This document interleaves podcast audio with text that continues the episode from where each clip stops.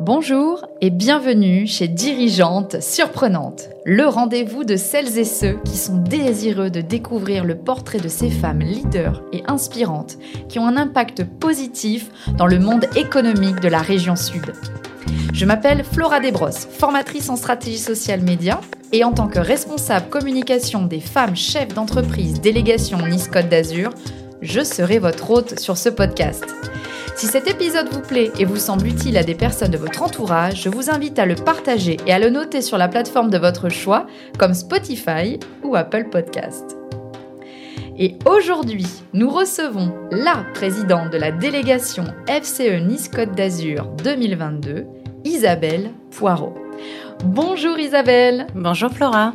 Alors, est-ce que tu peux euh, nous, nous, dire bah, qui tu es? Oui, bien sûr. Alors tout d'abord, merci de me recevoir aujourd'hui. Alors, je suis donc Isabelle Poirot, j'ai 45 ans. Euh, je suis chef d'entreprise depuis pas si longtemps que ça, finalement, depuis euh, 5 ans, 6 ans. Euh, le temps passe vite. Euh, j'ai deux enfants, je suis mariée et donc présidente heureuse de la délégation niçoise des femmes chefs d'entreprise.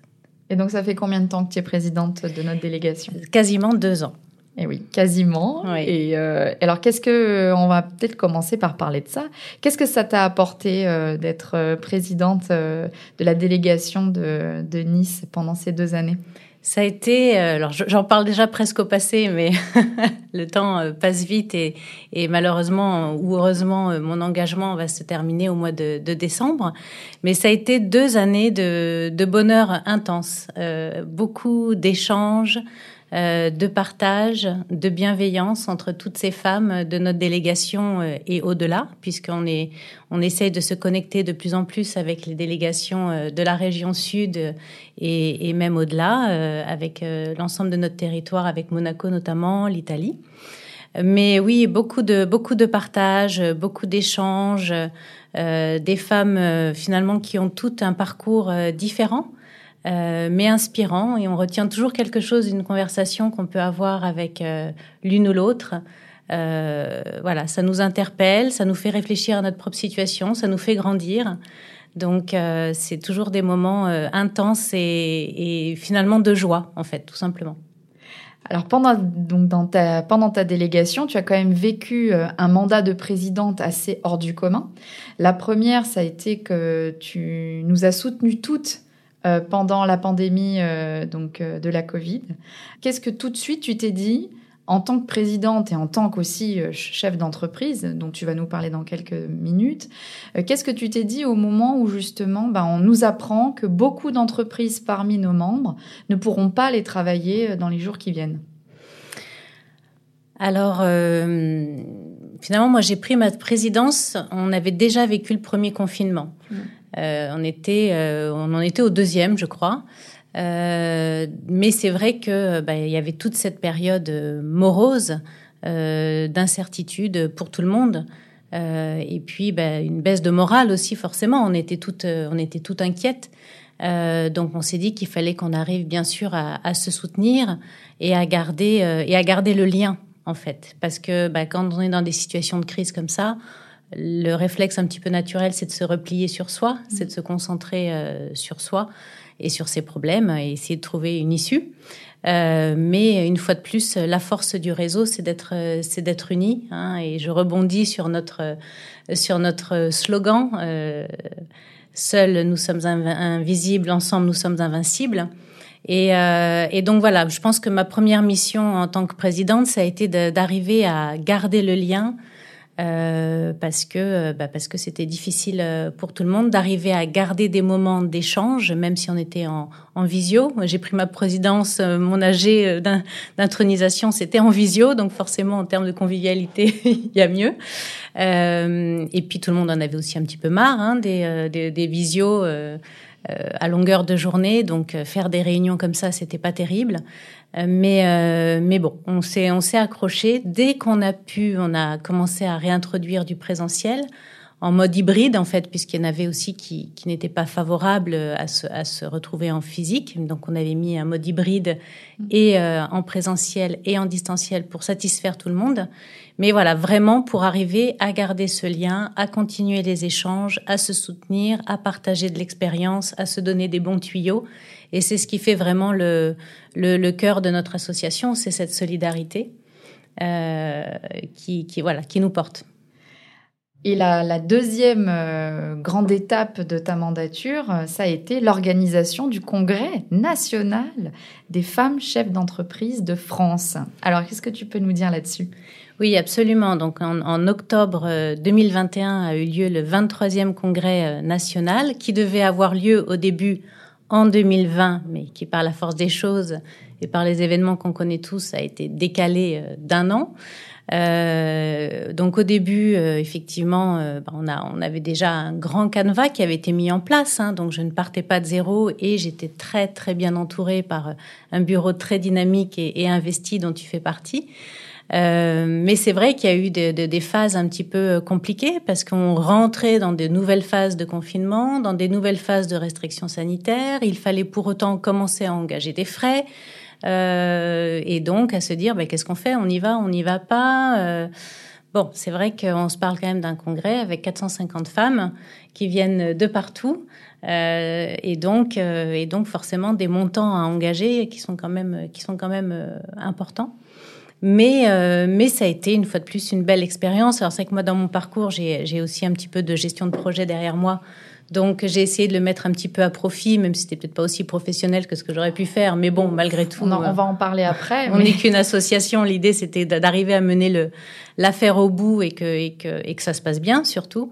Et je pense qu'on peut dire que ça a été un vrai succès. Complètement. Euh, toutes les, les, femmes qui sont venues de partout euh, ont été très heureuses. Et je pense que ce qui a aussi joué dans ça, c'est que c'était finalement le premier événement euh, d'envergure euh, post-crise, même si on ne sait pas encore si on en est totalement sorti, mais en tout cas, ouais, premier événement où elle pouvait se rendre en physique. Donc rien que ça, rien que le bonheur d'être ensemble, même si euh, il y avait eu des couacs dans l'organisation, je pense que ça serait passé euh, par-dessus la tête de tout le monde, elles n'auraient rien eu à faire. Mais en l'occurrence, on était dans des lieux somptueux.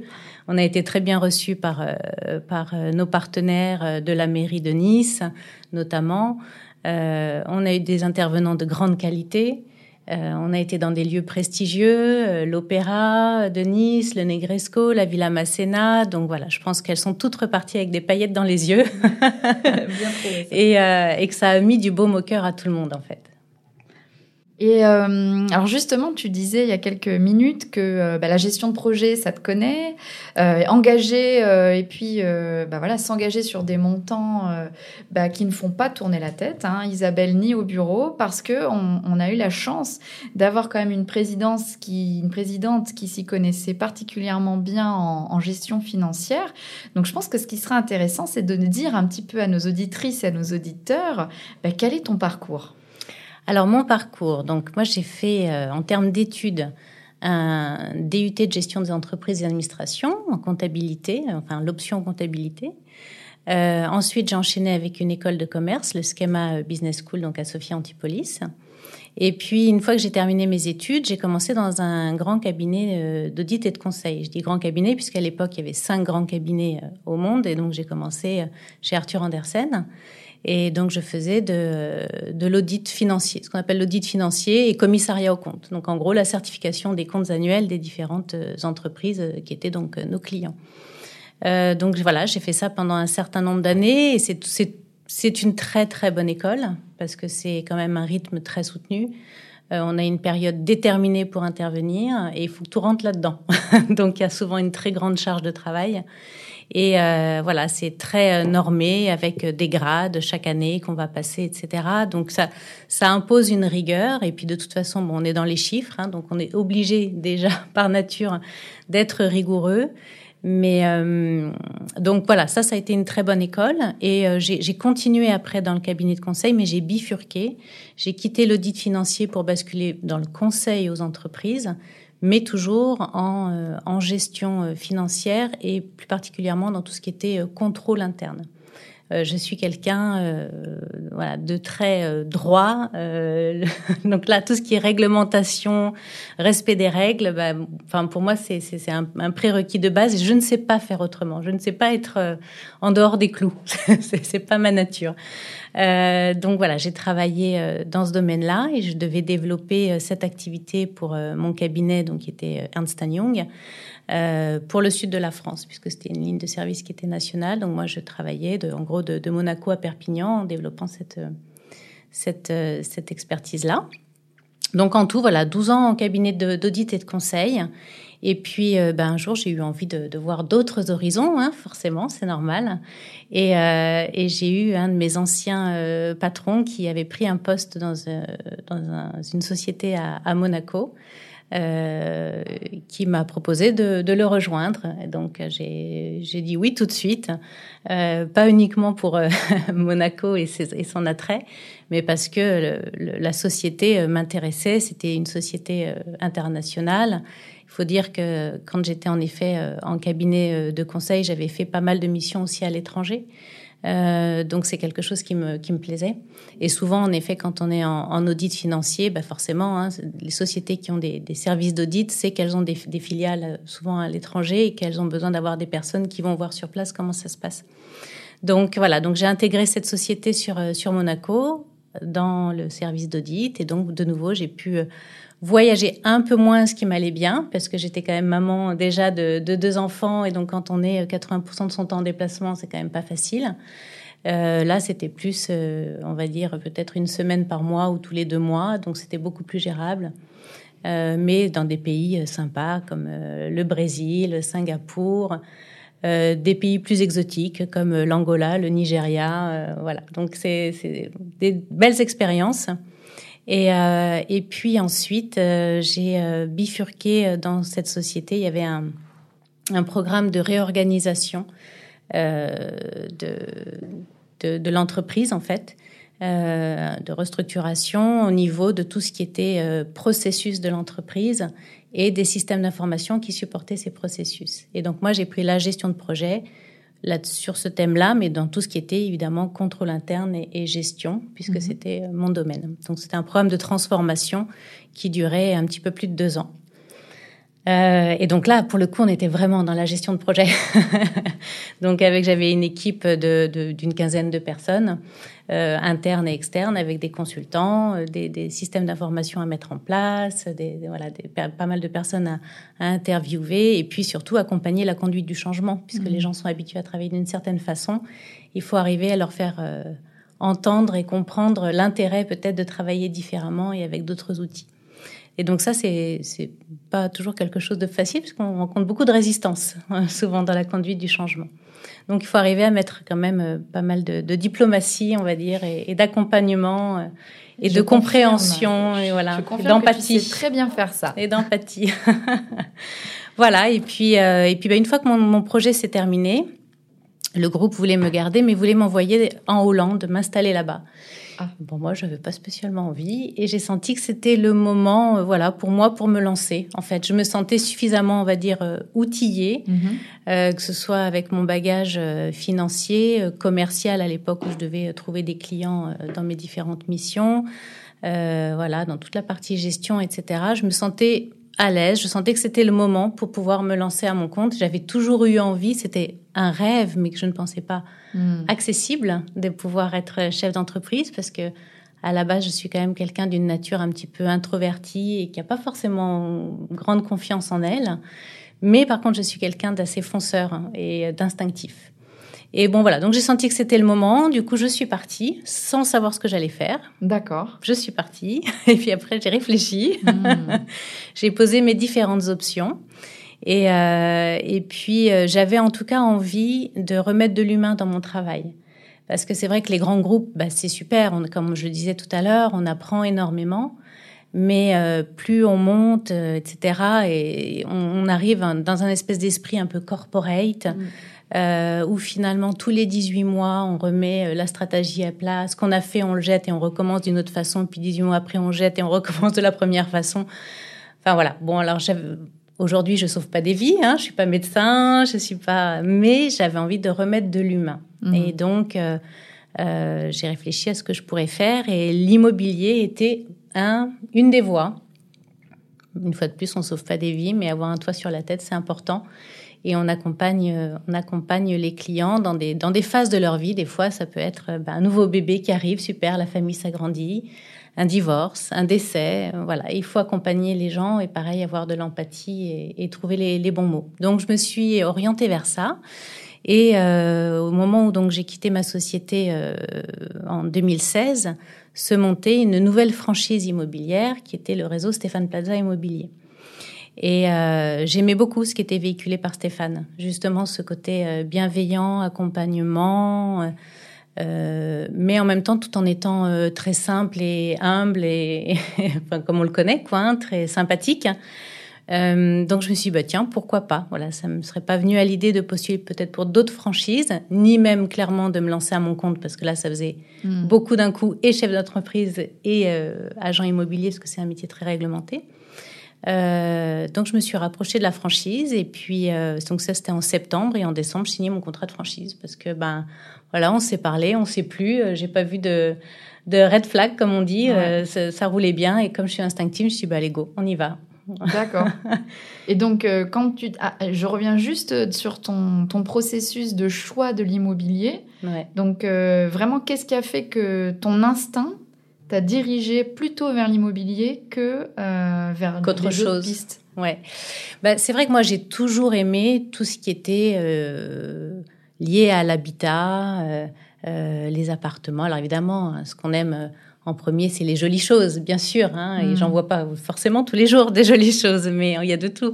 Mais voilà, j'aime les, les, les, la décoration, l'aménagement, euh, les volumes, la lumière qui circule. Donc voilà, c'était un, domaine qui me plaisait et une fois de plus d'être euh, dans l'intimité des gens en fait, parce qu'on rentre dans mhm. l'intimité des gens quand on rentre chez eux.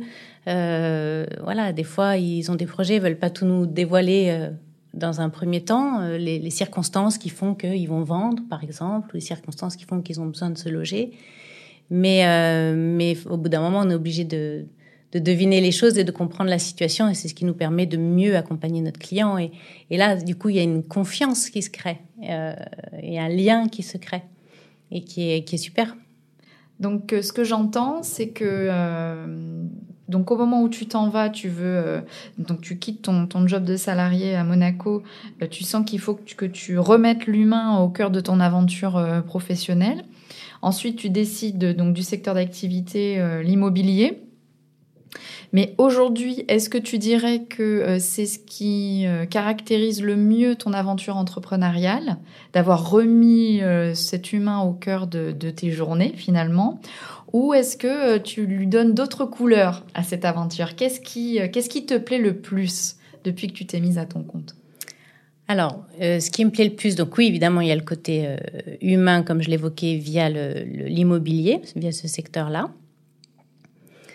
Après, euh, bah, évidemment, euh, de, de, c'est-à-dire toutes les décisions que je prends, qu'elles soient bonnes ou mauvaises, mm. elles ne sont dues qu'à moi. Ça. Et ça, ça n'a pas de prix en fait. C'est-à-dire que j'avais vu récemment une, une, une, conférence qui était très intéressante sur le stress subi et le stress choisi. Mm-hmm. Effectivement, en tant que chef d'entreprise, on a beaucoup de stress. Euh, il y a des hauts, il y a des bas. Euh, quand on est en période de bas, des fois on se dit ben qu'est-ce que j'ai fait Pourquoi j'en suis là Mais malgré tout, euh, c'est une situation que j'ai choisie. Et euh, depuis donc six ans que je suis à mon compte, et je pense qu'il y a peut-être eu deux nuits où j'ai mal dormi. Là où quand j'étais salariée en gestion de projet notamment, mais dans, on va dire sur l'ensemble de mon parcours, bah, il y a plein de fois où je dormais mal la nuit ou je dormais pas parce que c'était un stress subi. Hmm. Voilà. Et donc, c'est ça vraiment, je pense, qui me, me plaît dans mon aventure entrepreneuriale et qui fait que je ne reviendrai pas en arrière, même si peut-être je gagnais mieux ma vie quand j'étais salariée. Hmm. Euh, mais c'est que, ben voilà, euh, tout ce qui se passe, c'est, moi qui en suis le, l'auteur. bah oui. Voilà. Exactement. Auteur euh, et, et, actrice à ah 100%. Oui, à 100%, bien sûr. De, bah, de ta vie d'entreprise. Alors aujourd'hui, euh, donc dans le monde de l'immobilier, on ne parle pas de, de, salariés, c'est un, un, schéma qui est parfois choisi par les agences immobilières. Mais donc chez, euh, donc euh, chez toi, on est tu es entouré donc de collaborateurs. Oui. Alors est-ce que tu peux nous expliquer un petit peu justement comment ça fonctionne bah, en termes de management? Pour, bah, pour avoir au quotidien une équipe qui est soudée, qui vienne tous les jours donc dans l'agence, sans être salarié d'une entreprise Parce que c'est un format euh, qui peut dérouter certains. C'est vrai, c'est vrai que en tout cas dans la région, le, schéma qui est retenu la plupart du temps par les agences immobilières, c'est euh, d'avoir recours à des euh, agents commerciaux, mhm. qui sont donc des auto-entrepreneurs la plupart, enfin en tout cas qui sont indépendants. Donc il n'y a pas de lien de subordination entre entre eux et moi. ils n'ont pas non plus d'exclusivité à me garantir.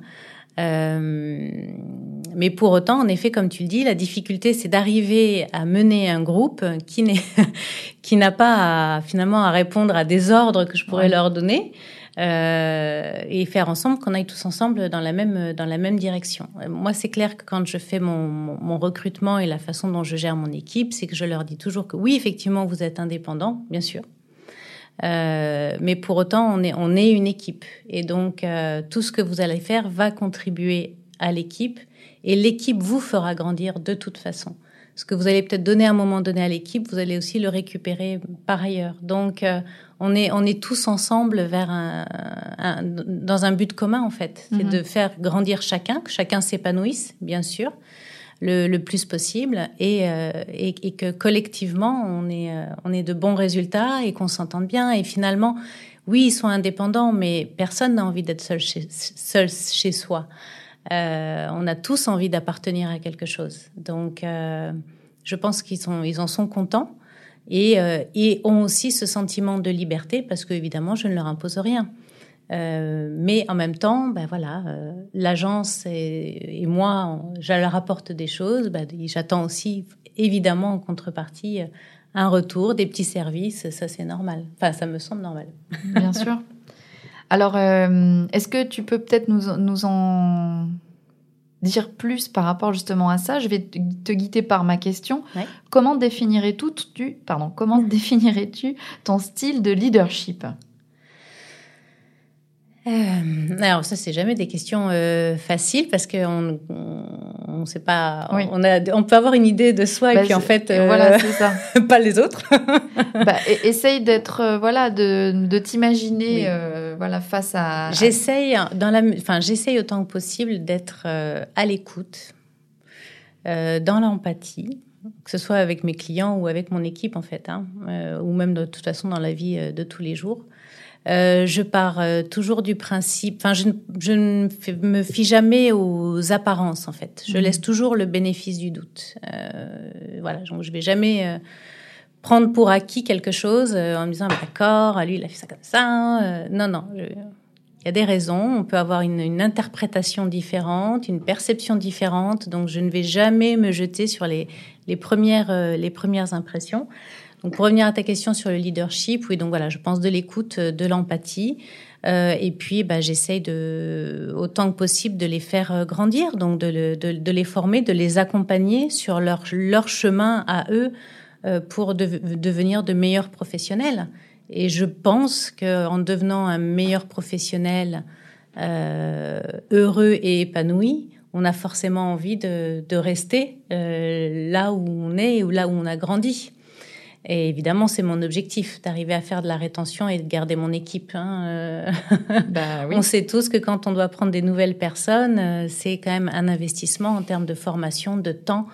Euh, donc oui, quand on a réussi à développer des personnes, on a envie évidemment de les garder et qu'elles fassent partie de l'aventure, parce que voilà, c'est une aventure, c'est une famille. Merci Isabelle. Alors j'aimerais qu'on reparle un petit peu des, FCE. Oui. Euh, donc finalement, tu arrives dans la délégation euh, FCE Nice peu de temps après la création de ton entreprise. J'étais même pas encore totalement immatriculée. Eh ben voilà, donc euh, je, je, je, me souvenais de ça. Et qu'est-ce qui t'a poussé à rejoindre euh, une association, euh, certes d'entrepreneurs, mais précisément de femmes chefs d'entreprise.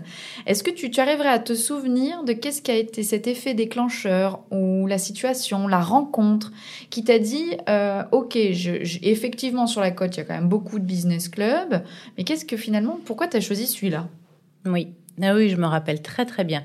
Alors déjà, effectivement, c'est vrai que dès que j'ai monté ma société, j'ai voulu euh, tout de suite faire partie de, de réseaux parce que euh, même si j'étais avant salarié, j'utilisais beaucoup mes réseaux internes pour pouvoir faire avancer mes différents sujets, pour arriver à me positionner. Pour me... Donc je sais l'importance et la force des réseaux. Euh, je n'étais pas de la région, euh, on est arrivé donc en 2012 avec euh, mon mari, mais moi je travaillais sur Monaco, lui travaillait à Cannes, donc sur Nice finalement on connaissait personne, et j'allais me lancer dans un nouveau métier en connaissant personne et en ouvrant ma, société.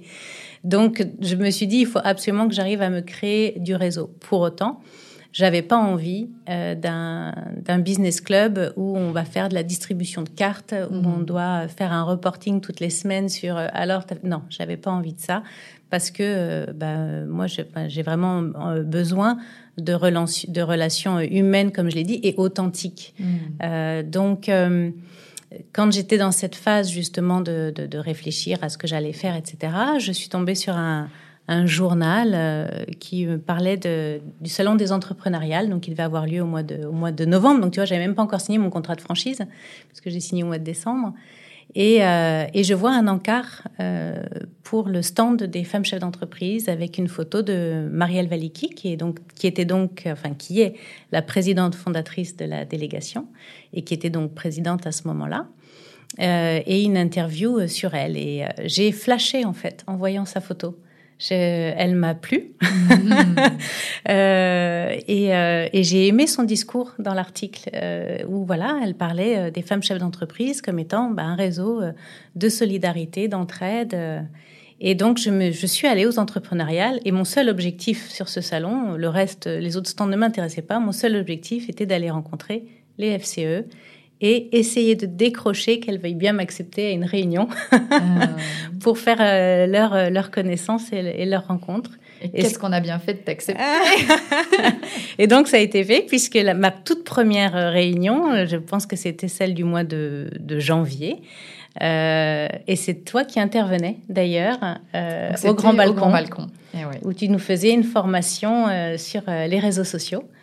Et donc voilà, ça a été la toute première réunion que, que j'ai faite.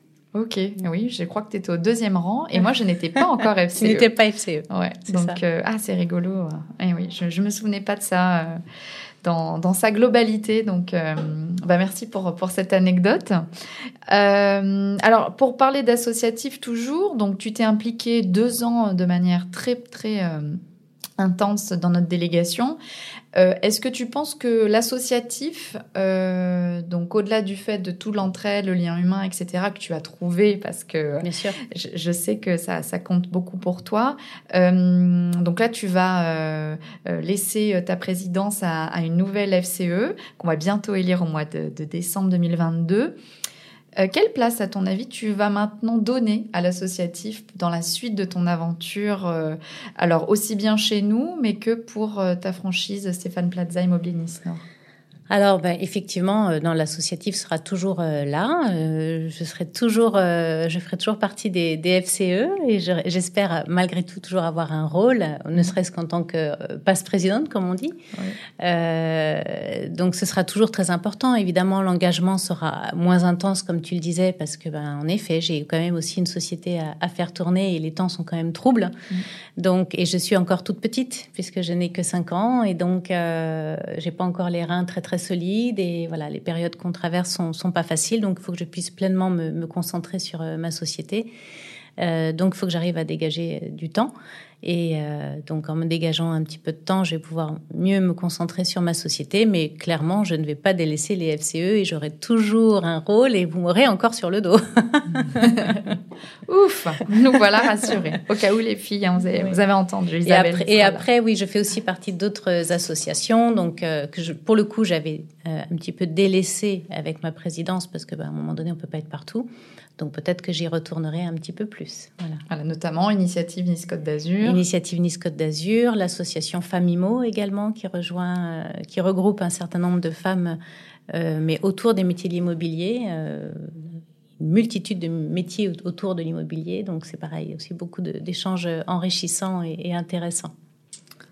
Euh, qu'est-ce qui, euh, qu'est-ce qui fait de toi, à ton avis, euh, une dirigeante que moi j'appelle dans ce podcast les dirigeantes surprenantes? Est-ce que tu aurais une anecdote, quelque chose qui, qui nous voilà, qui nous apprendrait euh, une petite euh, chose sur toi euh, dans ce sens. Alors, je ne sais pas si c'est une, une, anecdote, mais en tout cas, je, sais, pour avoir eu plusieurs échanges, que ce soit au sein des FCE ou même au sein de mes, enfin, par mes différentes expériences, c'est vrai qu'on voit toujours euh, de moi quelqu'un de très euh, posé, poli, avec une voix douce. bon, ça c'est l'apparence. à l'intérieur, c'est pas du tout la même chose. ça boue en général, très impatiente, très fonceuse. Bon, je suis bélier, hein, donc c'est mon caractère. Et surtout, j'adore les challenges. Euh, bah, il y a qu'à le voir sur la façon dont finalement je me suis lancée dans l'entrepreneuriat.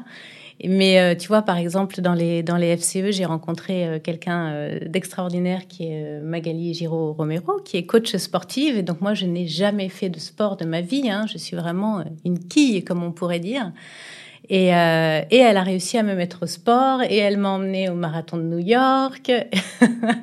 et euh, suite à ça, j'ai fait un, un, rallye dans le désert, euh, donc j'avais jamais fait ça non plus. Et la semaine dernière, j'étais au, au, Half Marathon des Sables, qui est donc 100 km sur trois étapes en autosuffisance alimentaire euh, dans le désert de Fuerteventura. Donc voilà, c'est des choses finalement qui peuvent paraître extraordinaires, mais qui sont, euh, je, le dis et je le répète, accessibles finalement à tout le monde. Il faut juste le vouloir et se donner les moyens, bien sûr. Mais en tout cas, voilà, un trait de mon caractère, c'est que je ne lâche rien et j'adore me challenger. Je déteste rester dans une zone de confort finalement. Et donc ça, c'est une, part de toi euh, qu'on retrouve euh, aussi bien dans ta vie professionnelle que personnelle. Partout. Partout. Oui, oui. C'est vrai. voilà. Je pense quand on me voit comme ça, on, peut penser à quelqu'un de très euh, lisse. Et en fait, quand on me connaît vraiment, euh, je, je, voilà, j'hésite pas et je ne lâche rien et je, j'hésite pas à me, à me fixer des, des, des, objectifs des fois qui sont un petit peu, un petit peu foufou, quoi. Bah tiens, en parlant d'objectifs, donc euh, le premier, on, l'imagine assez euh, de manière aisée, euh, qui est donc de faire grandir ton, ta franchise, enfin ton, ton agence. et alors, est-ce qu'il y a d'autres projets, même au sein de l'agence, que tu prépares pour 2023 alors au sein de l'agence, en fait, ça s'est passé sur 2022 puisque j'ai ouvert un nouveau service qui est la gestion locative. D'accord. Donc euh, j'ai lancé ça, donc ça ça m'a pris aussi beaucoup d'énergie euh, sur euh, sur 2022. Donc évidemment l'objectif c'est de faire croître la, mon portefeuille en, en gestion locative. Euh, donc non, je dirais que sur sur l'agence sur 2023, l'objectif c'est vraiment de, de, de passer un petit peu la, la tempête et euh, d'arriver à évidemment à, à, à, grandir mon équipe et à garder une équipe euh, motivée et, euh, et puis à, à se développer hein, tout simplement en termes de en termes de chiffres en termes de portefeuille de gestion locative. Donc on va dire sur le côté pro, ça voilà, on reste là-dessus. Et sur le côté personnel, ben euh, toujours continuer à m'investir euh, dans des associations, d'être dans cette dans cet échange qui vraiment me nourrit en fait hein, et je pense que que ce soit les FCE ou une autre association, en tout cas, nous permet aussi de sortir la tête du guidon, nous permet de sortir de notre quotidien et donc euh, de, de, de, prendre une petite bouffée d'air, parce qu'on parle souvent hein, de la solitude du dirigeant, hein, euh, mm. où c'est comme euh, euh, papa, maman avec les enfants. Hein, on va devant les enfants, tout va bien, et puis après, voilà, c'est pas forcément la réalité. Donc, donc souvent le le dirigeant peut avoir ce sentiment un petit peu de solitude. Donc ces, ces échanges qu'on peut avoir entre nous sont très importants euh, pour relâcher un petit peu le, la pression et euh, prendre des bonnes idées, euh, s'inspirer. Donc ça, je vais clairement continuer. Et puis après, d'un côté euh, challenge perso, oui, je pense que sur 2023, il y aura, il y aura d'autres challenges probablement sportifs euh, j'ai beaucoup aimé mon expérience du half marathon des sables à Fuerteventura. Donc là, je suis en train de me poser la question pour novembre 2023 pour la Jordanie. Voilà. Mm.